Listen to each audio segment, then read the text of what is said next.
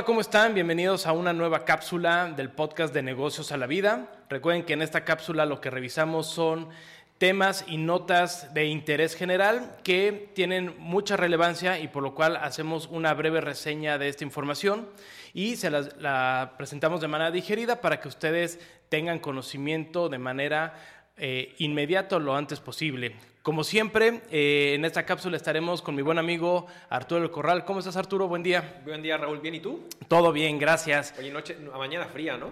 Mañana fría, con bastante neblina. Ya se empieza a sentir el invierno aquí en, las tierras queretanas. Correcto, correcto. ¿Cómo vas? ¿Todo bien? Todo bien, todo bien. Ya, pues ya sabes, cierres, todo se presenta. La verdad es que estamos muy bien, ya cerrando el año. Y bien, con mucho trabajo afortunadamente. Qué bueno, eso es bueno. Oye, y como cada año, ¿no? En época de casi vacaciones, fiestas decembrinas, pues siempre nos llegan con alguna sorpresa nuestros buenos amigos del SAT y demás autoridades. Y una de ellas es esta, esta nueva eh, modificación del Código Fiscal de la Federación que salió, si no mal recuerdo, en el mes de noviembre, ¿no? Fue, fue publicada y que va a entrar en vigor el siguiente año. Correcto. Con un nuevo artículo creado hacia el 151 bis que nos trae una bonita sorpresa para eh, decirnos cómo el SAT va a empezar a realizar embargos de manera sorpresiva. Correcto, sí, la verdad es que, y, y no me vas a dejar mentir, lo que pasa es que todo esto sucede y empezamos a ver muchísimas notas al respecto de SAT se lista para poder generar embargos a través de buzón tributario. Y, creo que esta medida, y, vamos a irlo desglosando un poquito desde diferentes índoles, sabemos que desde su momento el SAT ha ido incrementando la tecnología para poder eficientar la recaudación con los contribuyentes, principalmente los cautivos, porque la realidad es que la informalidad, como lo hemos comentado en otras ocasiones, la verdad es que va a ser, siento yo, va a ser muy complicado a la fecha. Que, lleguen a... Que lleguen a fiscalizar, o sea, simplemente eh, eh, en, uno de los puntos que, platicamos con el tema de la carta aporte, llega, llega a existir algunos contribuyentes, eh, principalmente en el sur de México, en lo que está colindancia con Belice y Guatemala, donde dijeron, nosotros camioneros, hombres camión, no nos vamos a trepar a la carta aporte y háganla como quieran. ¿no? Entonces ya se pusieron de acuerdo, entonces al final la informalidad va a existir porque no hay una manera de realmente de poder combatir la informalidad con ciertas situaciones para poder funcionar como contribuyentes. En este, y en ese caso es más la situación como al respecto. ¿no? el SAT se ha ido incrementando el tema de tecnología. Y uno de los puntos, mecanismos que implementó en su momento es la creación del famoso buzón tributario. Así es. ¿no? Ese mecanismo que causó un poco de rareza, extrañeza y, revuelo por, por, el tema de poder hacer notificaciones vía buzón y donde han ido implementando eh, medidas de poder tener comunicación, porque en su momento incluso la Corte se había eh, puesto, había declarado de cierta manera, no inconstitucional, pero sí no había suficientes elementos de comunicación entre el contribuyente y ahora la autoridad, y porque solamente estaba estableciendo un solo medio de comunicación, que era un correo electrónico. Así es. ante esta situación te dicen, bueno, ahora es un correo electrónico y un número de celular justamente para poder, cualquiera de las dos vías, poder tener comunicación contigo como, como entre la autoridad y contribuyente. Y entonces hemos tenido diferentes eh, situaciones. Pero, a ver, eh, y ante esto, no sé cómo lo, cómo lo va a Me queda claro que una de las labores por parte de la autoridad es ayudar a dar un buen cumplimiento hacia el pago de las contribuciones por parte de todos los contribuyentes.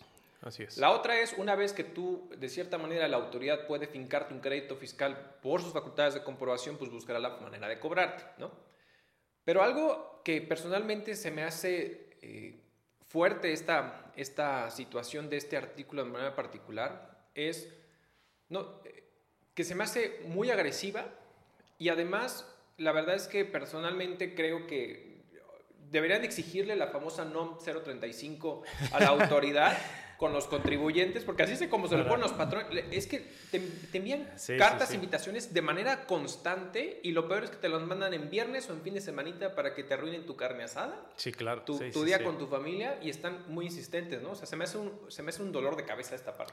Sí, no, o sea, ya, ya que lleguen incluso a, a, exigirte, que, porque fue una exigencia, ¿no? Con una también reforma de artículo 17K o 17H, no recuerdo del código, que igual te exigían ya poner un número de número celular para que te, a través de mensajes de texto, Exacto. y que ojo, eh, por ahí salió publicación que también ahora puede ser mensajes de WhatsApp, no lo, todavía no lo sabemos, te van a poder estar haciendo notificaciones.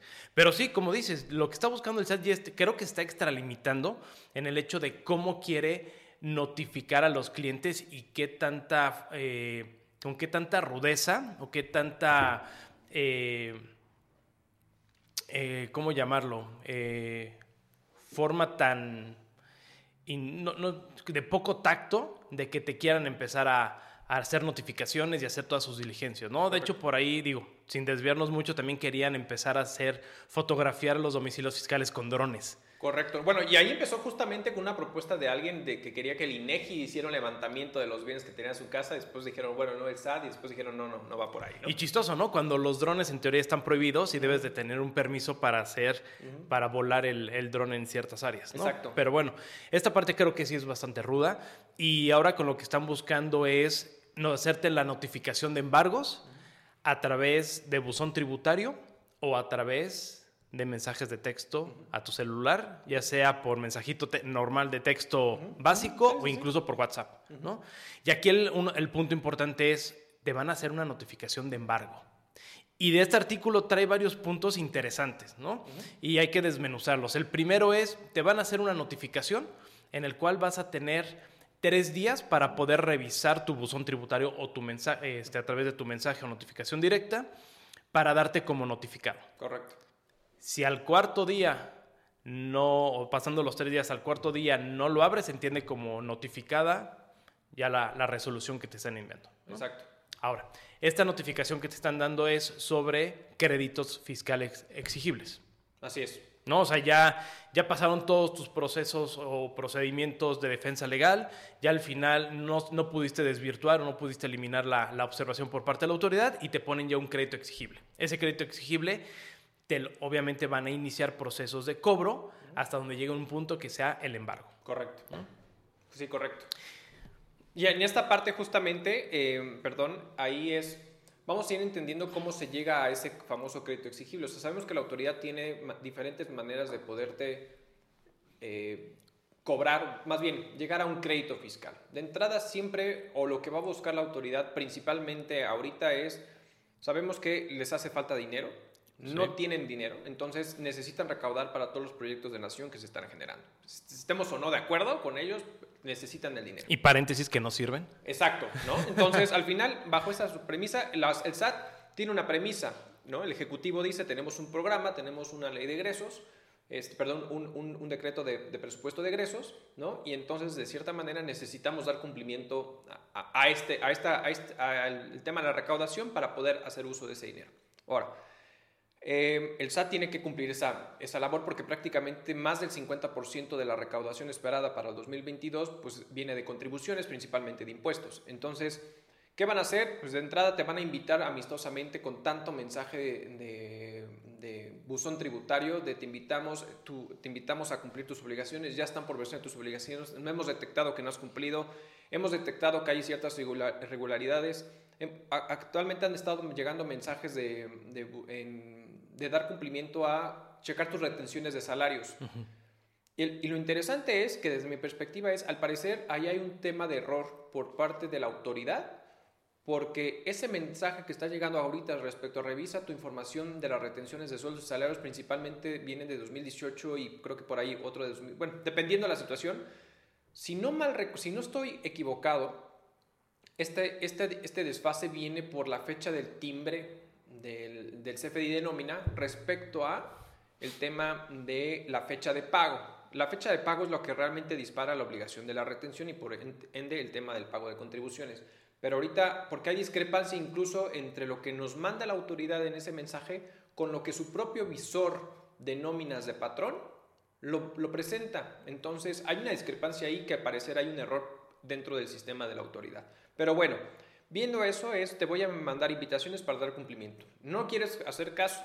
Pues entonces, incluso en esa famosa invitación te dicen, oye, te invitamos a aclarar. Si no hay, si no hay aclaración, pues entonces venimos con otras medidas de premio. Llámese visita domiciliaria, llámese una revisión de gabinete o en su momento una revisión electrónica. ¿no? Y entonces, en este proceso que como tú mencionas, es donde en su momento la autoridad podrá obtener o vincular un crédito fiscal hacia el contribuyente para poderlo hacer cobrar. No, no pagas justamente ese crédito fiscal o no ejerces tu derecho a un, recurso administrativo o a un tema, a un tema de acuerdo conclusivo, de acuerdo conclusivo, lo que sea, ¿no? O sea, no lo haces, entonces la autoridad tiene que cobrarlo. Y empieza el embargo como tal. Y entonces a mí se me hace muy agresivo, como bien lo mencionas, que este nuevo artículo prácticamente la diligencia o se entiende que la diligencia de embargo va a ser vía buzón tributario y para mí transgredir ciertos derechos propios del contribuyente, ¿no? O, sea, se me hace irrisorio esta parte, ¿no? Claro, sí, porque van directo a una notificación de esto te voy a embargar, ¿no? Y como uno de los segundos puntos es te ponen la lista de lo que ellos te van a embargar. Exacto. No, o sea, no dan esa posibilidad que el propio Código Fiscal de la Federación te permite, a través de los distintos artículos del 151, 105, hasta 156 bis, de cómo se puede hacer esa diligencia, incluso decir, y lo comentábamos hace ratito, antes el contribuyente puede decir, oye, esta es mi lista de bienes, de propiedades, de cuentas bancarias Incluso hay un apartado en el, 156, en el 156, si no mal recuerdo, 155, donde te dice que puedes dar dinero en efectivo, joyas, oro, etc. 155. 155. Entonces, aquí no. O sea, aquí ya nada te dicen, oye, eso es lo que te voy a embargar, Arturo. Y te pueden embargar lo que quieran. Correcto. O sea, porque se están metiendo a temas de cuentas bancarias. Se están metiendo a temas de este, tu afore, cuentas de inversión, acciones, bienes muebles, bienes inmuebles. O sea, ellos, con toda la información que tienen alrededor, ellos van a seleccionar qué te quieren embargar. Correcto. Entonces también aquí entra qué pasa con los derechos, como bien dices, del contribuyente, porque quién es la autoridad o por qué la autoridad va a determinar qué te va a embargar. Supongamos, ¿no? En el sentido de si antes tú tenías la posibilidad de decir, ok, yo tengo un crédito fiscal de 50 millones de pesos y entre todas tus propiedades suman una cantidad mayor, pero tú decides, ¿sabes qué? Pues Arturo va a dar la casa de Querétaro, pero la casa de Cancún no la quiere tocar. Y si cubre con la de Querétaro, ¿por qué va a dar la de Cancún? Pero aquí la, autoridad va a ser la que decir, no, Arturo, yo quiero que me des tu coche, tu casa de Cancún y esto. Correcto.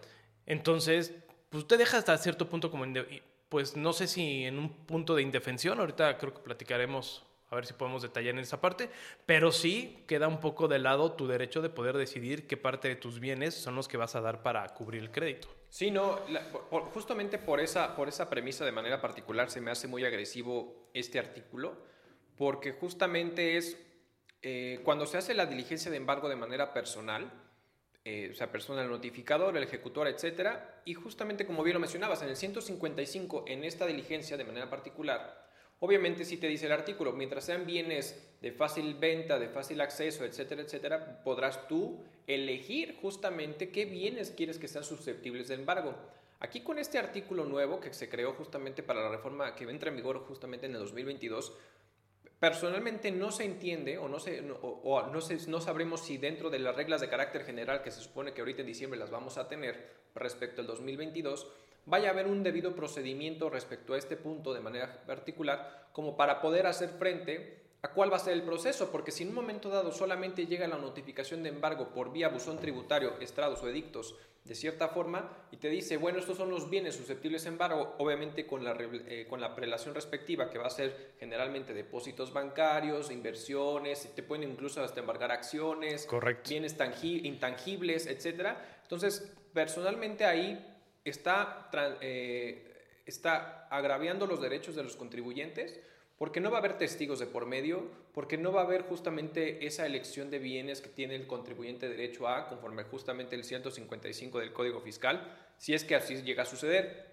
Luego vamos a ponerle como esta, esta particularidad muy, muy especial, o sea, al final es, se me hace un tema eh, muy rudo, ya estamos llegando, o sea, es que yo ya lo entiendo hay varias, premisas que la autoridad se ha, buscado generar.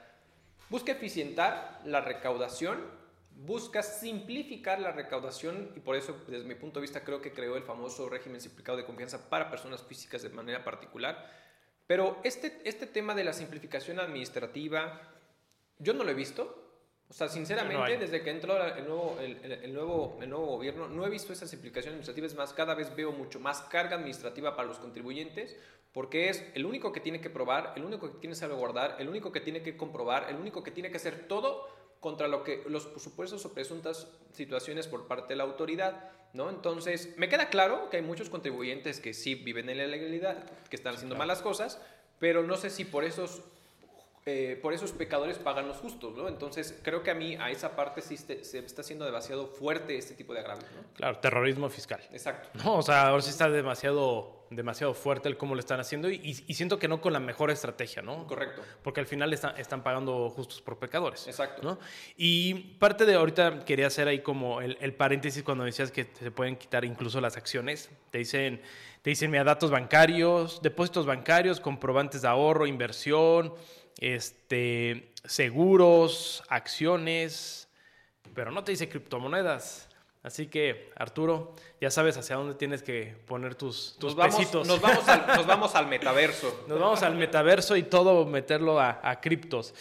Oye, pero ya regresando ya un, poco, un poquito más de seriedad en esto, este sí, e, exactamente, es, viene bastante, bastante fuerte la posición de la autoridad, ¿no? Están buscando el cómo recaudar, cómo hacerlo de manera lo más pronta, ¿no? Y expedita posible eh, con este tipo de, procesos en los cuales básicamente se cortan la parte de la, diligencia de todo el proceso y nos vamos directamente, te voy a embargar, esto es lo que te voy a embargar y muchas gracias. Correcto. Ahora, te dicen por ahí, una vez que te hagan, eh, hagan esta notificación, tengo entendido que tienes un plazo de hasta tres días para dar algún, algún este, algún comentario, ¿Algún Más bien, una vez que te hacen la notificación, justamente, eh, del tema del embargo, ok o sea, te llega el mensaje por buzón tributario o mensaje de texto. Tú tienes tres días para justamente ver la notificación. Si no, como bien lo mencionaste hace, hace rato, es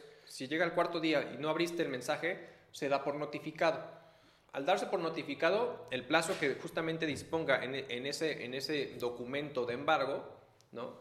es lo que tú tendrás derecho a poder reponer, pagar, autocorregirte, etc. O sea, al final el embargo es algo que ya la autoridad viene por ti, pero si en un momento dado tú decides autocorregirte, la autoridad lo va a dar por bueno. O sea, ahorita como está este artículo es, esto es lo que te voy a embargar, te fregaste. Yo, yo como autoridad yo decidí qué y no tengo algún otro mecanismo hasta el día de hoy como para poder cambiar ese supuesto. O sea, eh, decirlo, ¿sabes qué? No me quites la casa de Cancún, quítame la de Querétaro. Sí, yo creo que más bien ya sí, sí. Habría que ver justamente cómo, va, cómo se va a trabajar y, ver si en las reglas de carácter general que, se, que tendrían que estar publicando ahora en diciembre, viene algún mecanismo como para decir, bueno, si bien la autoridad me va a decir qué, qué bienes me va a embargar, ¿cómo yo puedo alterar esa situación pensando en el derecho que yo tengo de señalar ciertos bienes, ¿no? Entonces, o en su defecto de autocorregirme o de defenderme, etcétera, etcétera, ¿no? Entonces, particularmente en ese tipo de cosas, ah, siento yo, hay muchas cosas en esta reforma en 2022 que precisaron en, leyes, pero que dejaron muchas ambigüedades y que mucho de ellos va a ser resuelto en base a la legislación interna que es reglas de carácter general, ¿no? Claro. Lo cual, personalmente, yo estoy en contra porque se supone que las reglas generan derechos, no obligaciones, y lo único que están haciendo los legisladores es, desde mi punto de vista, es están creando leyes para que legisle el propio SAT, ¿no? Entonces, sí, así, sí, sí. entonces, esa parte yo no, no, creo que estoy en contra, porque entonces, ¿dónde está la labor del legislador, no? Entonces, eh, personalmente, en esa, en esa parte está, está muy mal. Ahora, y aquí el punto fundamental es, si llega a haber un tema ahí con una persona, y esta persona es socio con control efectivo, accionista de alguna sociedad, ojo, porque si en un momento dado esta persona tiene algún crédito fiscal y le llega a generar tema de suspensión de sellos digitales, o sea, muchas cosas que puede haber alrededor, al rato esto va a pegarle de manera colateral a la entidad moral. ¿Por qué? Porque te van a, te van a poder llegar a restringir los sellos digitales porque tienes un socio vinculado a un, a un proceso de crédito fiscal entonces, si te llegan a parar también la persona moral, ¿cómo va a operar? Entonces, se puede volver un ciclo bastante vicioso claro. en esta situación y creo que es un punto fundamental que tendríamos que tomar en consideración. Gran punto, gran punto, porque ahora hay que estar muy al pendiente de los socios. ¿no? Exacto, exactamente. Perfecto, oye, pues digo, una cápsula corta, una cápsula precisa, es, es un tema, es un tema, creo que ahí lo principal o el mensaje principal es tengan cuidado, tengan buzón tributario actualizado. Creo que de, sorpresa no llega, porque ya para que sea un crédito exigible, ya tuvo que haber pasado todo un proceso que a veces se puede llegar a tardar hasta dos años dependiendo los medios de defensa que se utilicen. ¿no? Correcto. Entonces el contribuyente de algún modo va a saber. Lo que sí es que es importante que la gente ponga en orden, haga las estrategias necesarias y se ponga o haga una regularización o una propuesta de pago de crédito fiscal, ¿no? Incluso ya sea a través de propiedades y nos vayamos con base en otros artículos como el 155. Antes de que la autoridad llegue y diga, Arturo, aquí está y te voy a quitar tu casa de Cancún y te voy a quitar tu yate y te vas a quedar con... Correcto. Con lo que sobre. Con lo que sobre, con la USB de tus criptomonedas. Exacto, exacto. Ojo, eh, criptomonedas no vienen aquí referenciado, todavía no son válidas. bueno, viene bienes intangibles y se pudiera entender que a lo mejor por ahí va, pero al final es, tú sabes, o sea, una criptomoneda puede estar en una USB. Claro. Literal. Y ahí nos vemos, ¿no? Claro, claro. Puede ser, ¿eh? Puede ser. O, por ejemplo, si, si tienes, digo, ya, ya igual sin desviarnos, pero una entidad, por ejemplo, aquí al menos en México, que está regulada para todo el tema de criptomonedas es Bitso. Sí. ¿no? Entonces, hay que ver qué tanta injerencia puede llegar a tener o facultad la autoridad para hacerle una exigencia a Bitso para hacer la liquidación de la cuenta. Correcto. Pudiera ser, no lo sé. Ojalá que no. Exacto. Exactamente. Perfecto. Arturo, ¿algo más que quisieras comentar de este pues punto? Nada más, que tengan mucho cuidado, eh, revisen su información, no escatimen en, en, no escatimen en asesorarse bien con algún profesionista, o un profesional, perdón este, de la materia para que cuiden bien y porque estamos hablando de tu patrimonio. Claro, claro. Y al final paguen impuestos como debe ser. Exacto, exactamente. Nos evitamos grandes problemas. Es correcto. Perfecto, Arturo. Pues como siempre, gracias. un gusto. Muchas gracias. Vemos cómo, va, cómo se va a desempeñar esto. 2022, ya faltan un par de semanitas. Y pues va, hay que ir monitoreando a ver qué, qué, qué, qué, va, qué más va a pasar durante este, el siguiente año con todas estas reformas fiscales que hay. Correcto. Perfecto. A todos agradecemos mucho que nos hayan escuchado. Les pedimos que nos sigan, que denle clic en la campanita. Estamos en todas las eh, plataformas para streaming. También tenemos canal de YouTube. Por favor, síganos. Compartan este podcast si consideran que alguien les pueda ayudar. Síganos este, en redes y nos vemos para la siguiente. Muchísimas gracias.